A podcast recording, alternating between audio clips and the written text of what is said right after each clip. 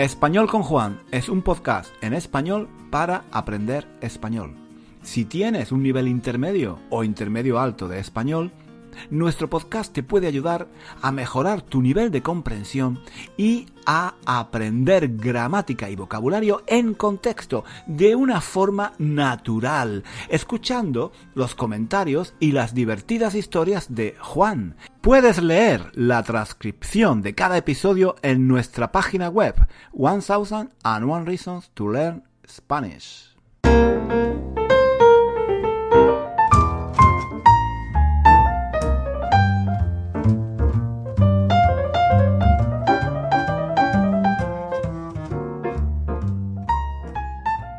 Hola chicos, ¿qué tal? ¿Cómo va la semana? Espero, espero que bien, espero que vaya bien.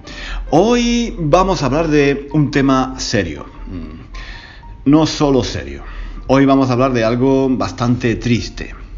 Ya sabéis que me gusta usar mucho el humor en todo lo que hago, pero de vez en cuando, de vez en cuando es inevitable ponerse un poco más serio de, de lo habitual. No todo en la vida no todo en la vida puede ser jiji, jaja. Me, me gusta variar, me gusta mm, tocar temas diferentes, probar diferentes estilos.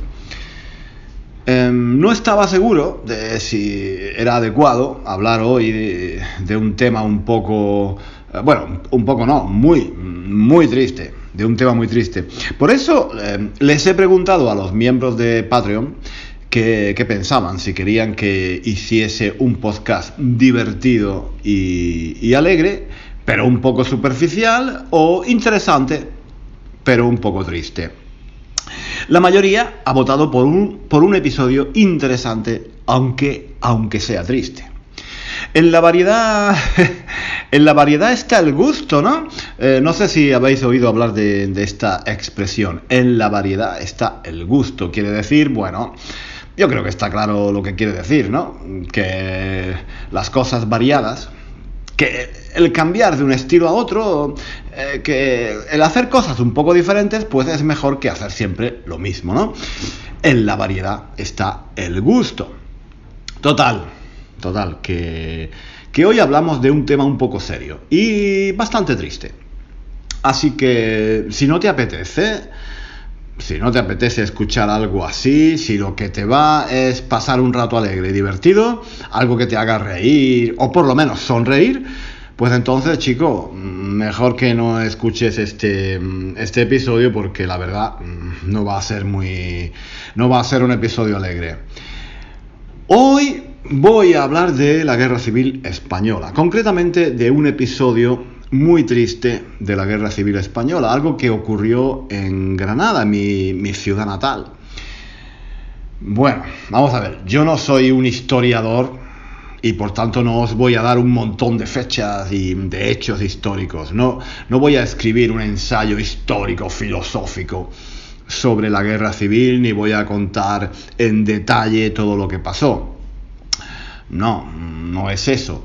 Si alguien quiere saber los detalles históricos, los nombres y las fechas en concreto de lo que pasó, pues en fin, yo creo que ya hay un montón de material publicado en internet, ¿no? Hay, libros, documentales, artículos de periódicos, vídeos en YouTube. Yo no, yo no podría competir con, ese tipo de, de recursos que al fin y al cabo todos podéis consultar en internet si estáis interesados y, que además tienen un mayor rigor histórico que cualquier cosa que yo pudiera, que yo pudiera hacer aquí.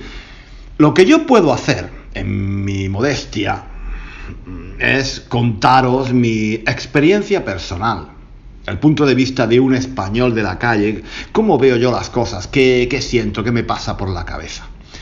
Lo que, lo que yo sí puedo hacer es dar mis impresiones personales sobre la historia de mi país no os puedo contar la gran historia, la historia que se estudia en los libros y se enseña en los colegios, pero os puedo, os puedo contar la pequeña historia, la historia tal y como la veo yo, la historia desde el punto de vista de alguien de la calle. ¿Vale? Bueno, espero, espero que esté claro lo que quiero decir.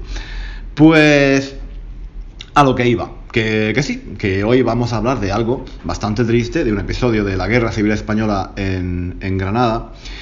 Es algo que ya sabía, pero que no me había calado, no me había calado lo suficiente hasta ahora.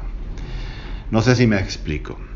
Voy a hablar de un hecho que, ya conocía, un hecho histórico de mi ciudad, de Granada, que ya conocía, pero que realmente no había tomado conciencia de, cuán grave era hasta, hasta hace unas semanas.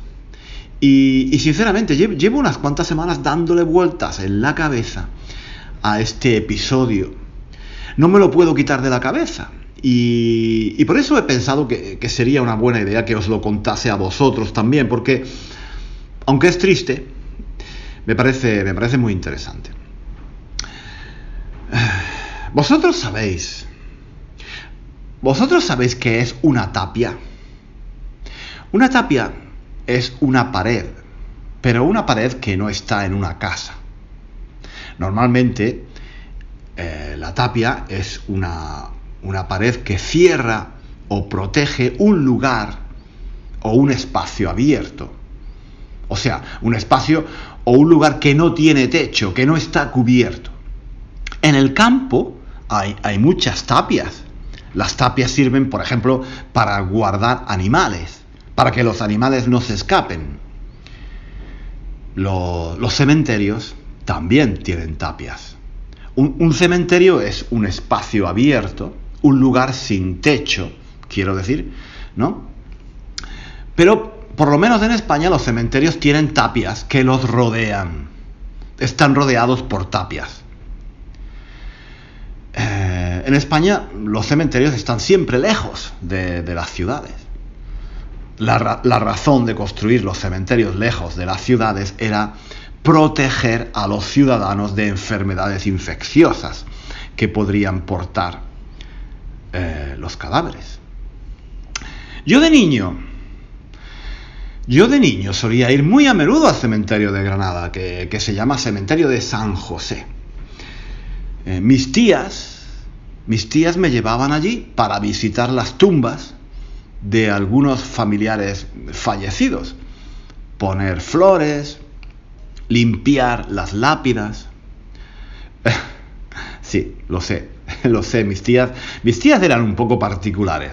En lugar de llevarme al circo o a los columpios del parque, a mí, los domingos, mis tías me llevaban al cementerio. Para ir al cementerio, para ir al cementerio de Granada, había que ir en autobús o en taxi.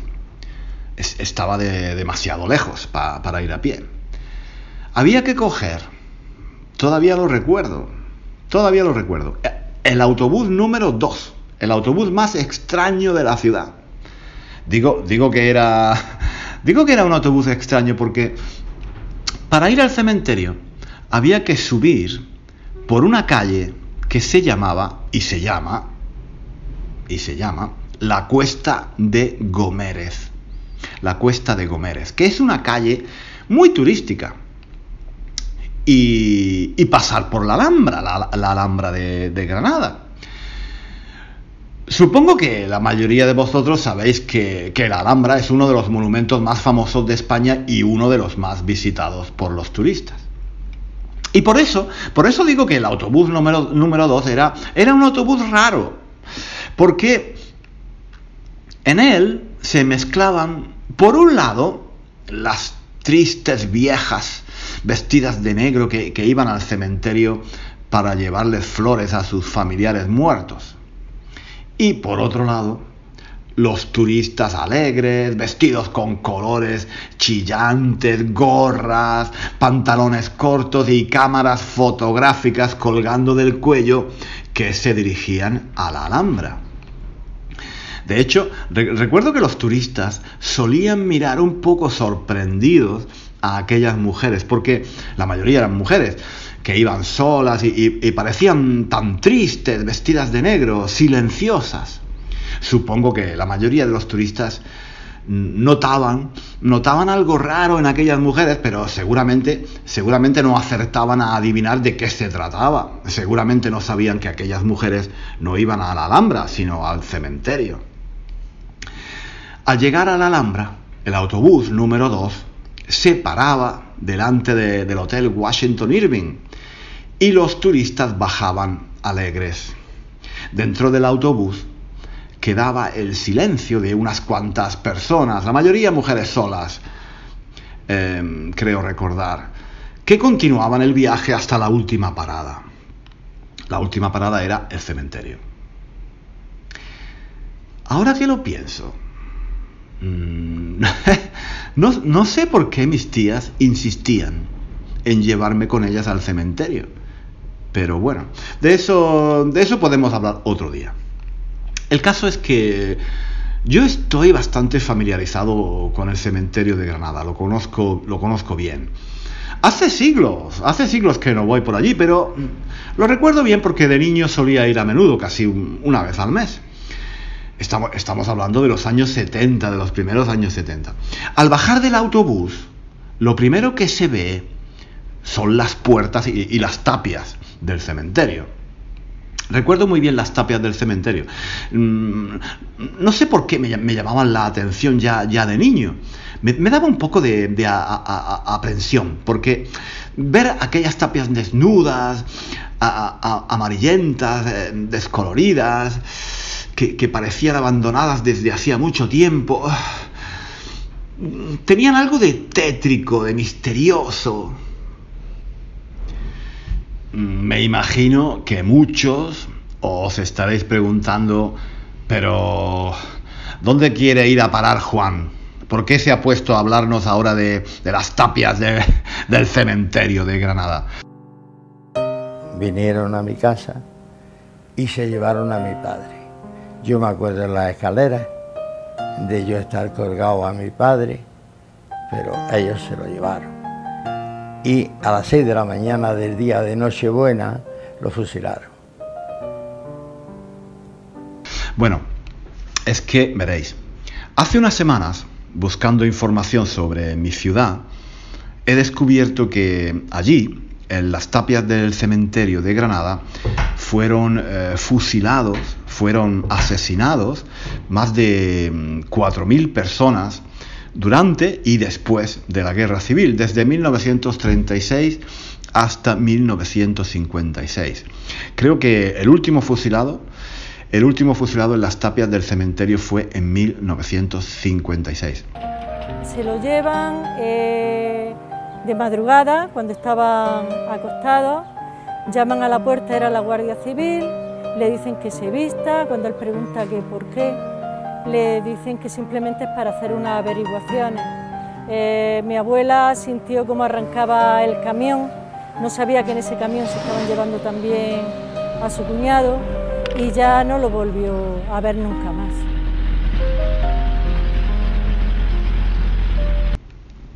Algo, algo había oído antes, no, no es nada realmente nuevo, todo el mundo en Granada lo sabe al menos la gente de mi edad, no sé, no sé los más jóvenes, pero la gente de mi edad sí, sí lo sabemos, porque es algo que hemos escuchado antes de la boca de nuestros mayores, de, nuestros padres, de nuestros tíos.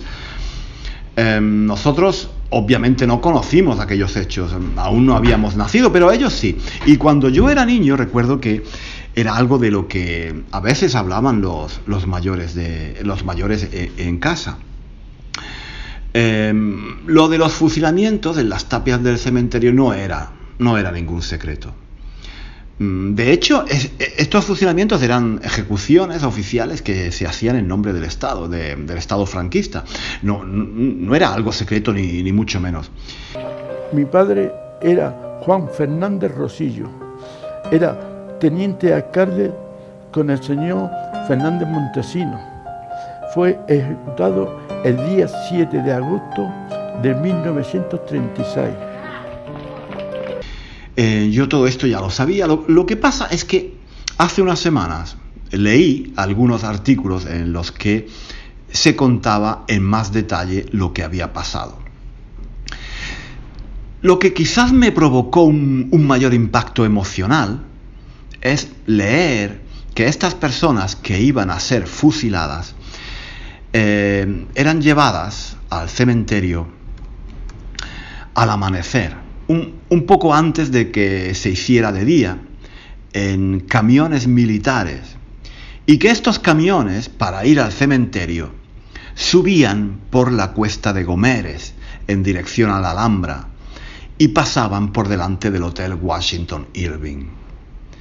E, es decir, hacían el mismo recorrido que el que hacía yo en el autobús número 2 cuando de niño iba al cementerio con mis tías. Parecerá una tontería, pero este detalle me ha, me ha, tocado, me ha tocado un poco. Tocado en el sentido de que me ha afectado emocionalmente. Me ha hecho ver la imagen de aquellos hombres pasando por los mismos lugares por donde yo había pasado tantas veces con mis tías en el, autobús número 2.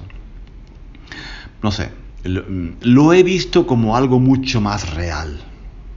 Antes, los fusilamientos o los crímenes de la guerra civil eran algo frío y distante, algo que, que, se estudia en los libros de texto del colegio, algo lejano que no me afecta a mí directamente. Sin embargo, al leer, los nombres de las, calles de Granada por las que pasaban aquellos camiones durante los terribles días del verano de 1936, me ha parecido todo mucho más real, mucho más cercano. Y, si os digo la verdad, me he puesto muy triste. En aquellos días fueron fusilados cientos de personas, Em, profesores de la universidad, periodistas, abogados, escritores, alcaldes, sindicalistas y, también muchas otras personas, hombres de la calle, mujeres y, y en algunos casos incluso menores de edad, niños. Fue en aquellos días que mataron a Federico García Lorca. Habéis oído hablar de Federico García Lorca, el poeta y dramaturgo de Granada. A él, a él no lo mataron en las tapias del cementerio, pero fue por, por, aquellos mismos días cuando lo detuvieron y lo mataron. A Federico lo mataron también en Granada, muy cerca de allí, aunque su cuerpo no se ha encontrado nunca. Ese, ese puede ser un buen tema para otro episodio de este podcast. En fin, en aquellos días de, de caos, cualquier motivo, por pequeño que fuera, podía ser una excusa para detener a una persona y condenarla a muerte. El hecho de haber pertenecido a un partido político de izquierdas, el haber sido alcalde de un pueblo o periodista, era motivo suficiente para que te condenaran a muerte. Pero a veces ni siquiera tenías que ser una persona con interés en política. Bastaba una denuncia falsa, una sospecha, alguien que tenía envidia de un vecino o que quería vengarse de un viejo enemigo, lo denunciaba a las autoridades y esa persona podía acabar en prisión o condenado a muerte. Me pregunto, me, pregunto por qué llevaban a los condenados a muerte hasta el cementerio para fusilarlos. Después de pensarlo un poco, creo que la explicación, la explicación es obvia. Cada, cada noche sacaban un grupo de prisioneros de la cárcel de Granada, donde, donde estaban em, todos los detenidos, y em, los llevaban en camiones militares hasta las tapias del cementerio. Iban de madrugada, cuando la ciudad dormía. De esa forma llamaban menos la atención iban al cementerio porque de, esa forma no tenían, no tenían que enterrar a los muertos ellos mismos. A, esas horas las puertas del cementerio estaban cerradas y los soldados fusilaban a los condenados delante, delante de, las tapias que rodeaban el recinto.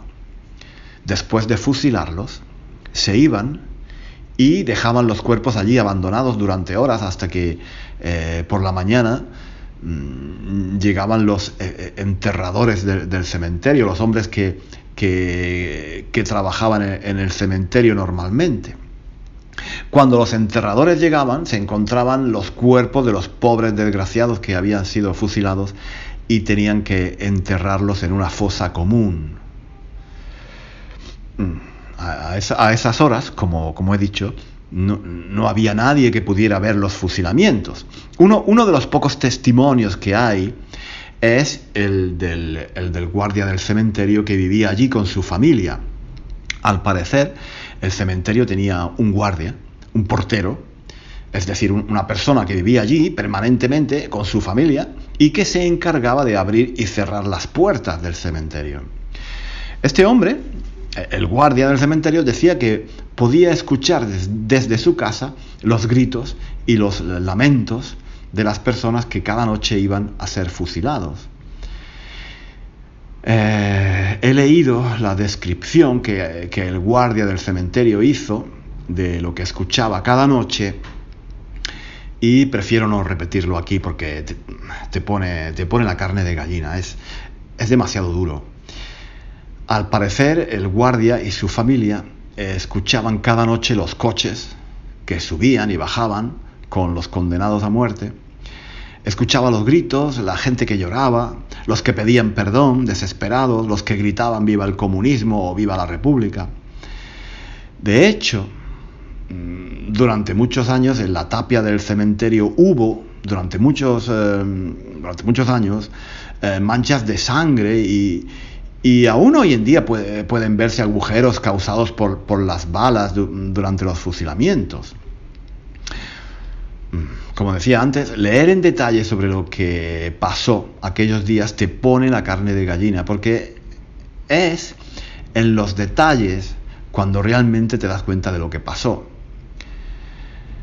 Puedes leer los hechos en un libro de historia, puedes ver un documental en la televisión y seguramente tendrás información sobre lo que pasó en, algún momento histórico, pero, pero solo cuando ves las cosas en detalle es cuando te das cuenta de, verdad de, lo que pasó. Es, lo que me ha pasado a mí cuando he visto escrito el recorrido que hacían los camiones militares que llevaban a los condenados a muerte hasta el cementerio, que me he acordado de, que yo hacía ese mismo recorrido en autobús, el autobús número 2, cuando, cuando era niño que las tapias del cementerio donde murieron más de 4.000 personas eran las mismas tapias que yo veía cada vez que bajaba del autobús para acompañar a mis tías al cementerio.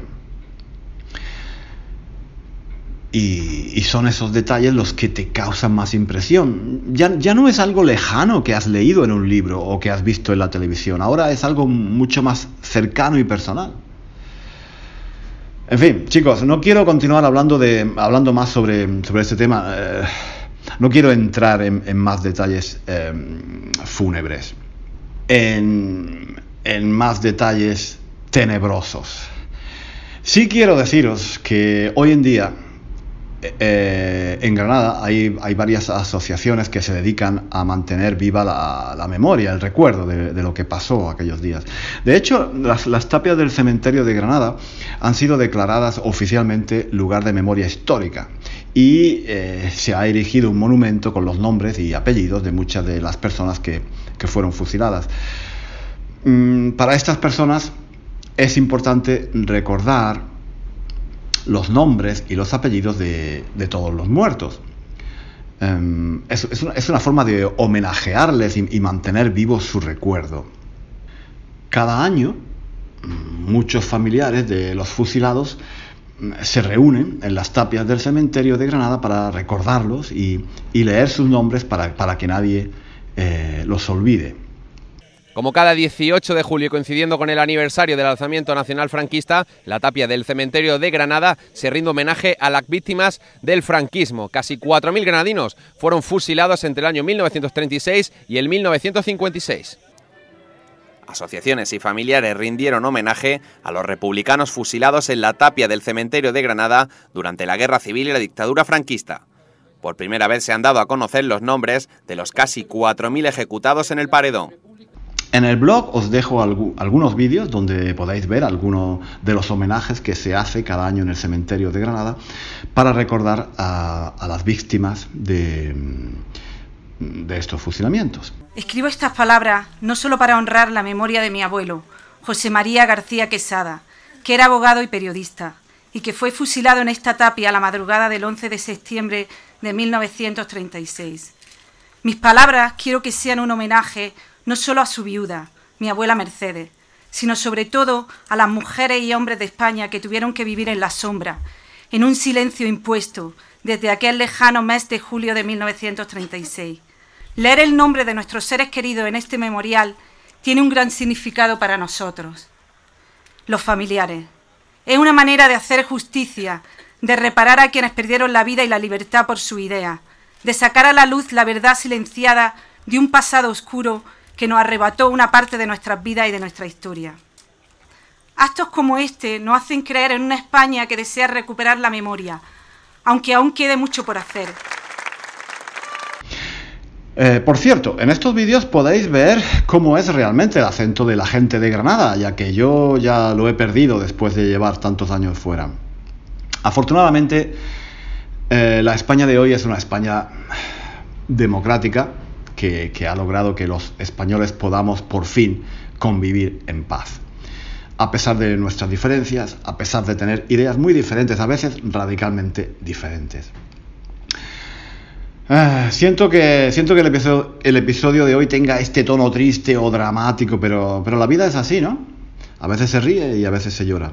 Si alguna vez vais a Granada, recordad que aparte de la Alhambra, aparte de mm, las tapas, que se pueden eh, tomar en los bares, aparte de las calles estrechas del Albaicín, aparte del flamenco, de la fiesta, el sol, los churros con chocolate y todo eso, hay otra realidad, una historia oculta que no suelen ver los turistas, como la tapia del cementerio. Lo dejamos aquí por hoy. La semana que viene prometo hablar de algo un poco más alegre. Un abrazo y nos vemos, no, no nos vemos, nos escuchamos cuando, pues la próxima semana, claro. ¿Dónde? Aquí, en español con Juan. Hasta pronto. Hasta aquí el episodio de hoy. Muchísimas gracias por escuchar hasta el final. Si quieres leer la transcripción de este episodio o de los episodios anteriores de nuestro podcast, visita nuestra página web One and One Reasons to Learn Spanish. Allí encontrarás también ejercicios y muchos recursos para aprender español. Hasta pronto.